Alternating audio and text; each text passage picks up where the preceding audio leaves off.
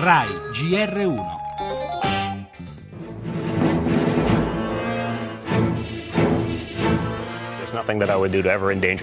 Non farei mai nulla per mettere in pericolo il mio paese, probabilmente avrei potuto comportarmi in maniera diversa. Donald Jr. sapeva che era in corso un'operazione di hackeraggio di informazioni riservate fatta dal governo russo per aiutare suo padre. All'incontro c'erano tre persone. Io non avevo alcuna informazione segreta o dannosa, ma ebbi l'impressione che loro si aspettassero da me qualcosa del genere.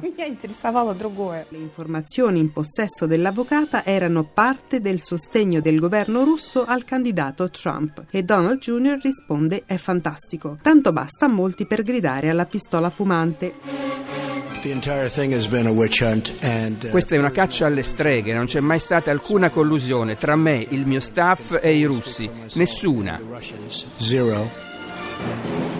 Tra ammissioni ed omissioni continua a scricchiolare lo scranno di uno degli uomini più potenti del pianeta. Russiagate, nuovo episodio, sempre più nel segno di un intrigo internazionale.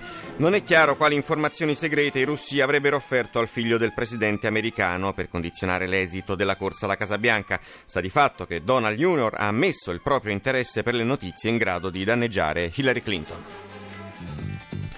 Le altre notizie, migranti, passo avanti nel dialogo tra paesi europei, verranno modificate le regole di Triton per aprire altri porti all'accoglienza, le tensioni Renzi-Bruxelles per modificare i limiti del deficit, Padoan prende le distanze, iniziativa esterna a questo esecutivo, dice il ministro dell'economia, ancora scontro sul decreto banche, governo verso la fiducia, l'Italia in fiamme, brucia il Vesuvio per la protezione civile e la situazione più grave degli ultimi dieci anni, parleremo anche del mito del posto fisso che non tramonta mai, 12.000 partecipanti partecipanti a Genova ad un concorso per 300 posti da infermiere. La musica, le novità da Umbria Jazz e poi lo sport, contratto sottoscritto, il tormentone Donnarumma ora davvero finito.